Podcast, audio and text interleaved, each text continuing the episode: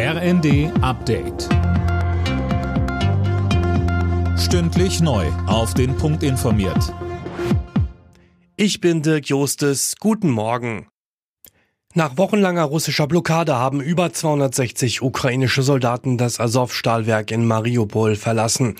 Darunter auch 53 Schwerverletzte. Sönke Röhling in Freiheit sind sie damit aber noch nicht. Richtig, sie wurden in ein Gebiet gebracht, das von der russischen Armee kontrolliert wird, damit sie später gegen gefangen genommene russische Soldaten ausgetauscht werden können. Wie viele Soldaten sich jetzt noch in dem Stahlwerk befinden, ist unklar. Wie es heißt, wird aber daran gearbeitet, auch sie dort herauszuholen. Weiter kämpfen wollen sie offenbar nicht.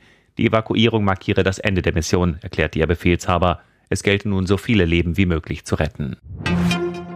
Bundeskanzler Scholz hat sich erneut für eine Waffenruhe und Verhandlungen im Ukraine-Krieg ausgesprochen. Nur durch direkte Gespräche zwischen beiden Kriegsparteien könne eine Lösung gefunden werden, sagte Scholz bei RTL. Mit einem schnellen Kriegsende rechnet er nicht. Aber dazu muss es eine Entscheidung in Russland geben, sich darauf einzulassen, zu einer Verständigung mit der Ukraine zu kommen. Bisher ist es leider nicht so zu erkennen, dass die Einsicht gewachsen ist, dass man das jetzt hier so schnell wie möglich beendet. Die Türkei will die geplanten NATO-Beitritte von Schweden und Finnland blockieren. Als Grund führt Präsident Erdogan über 30 erfolglose Auslieferungsanträge für Terrorverdächtige an.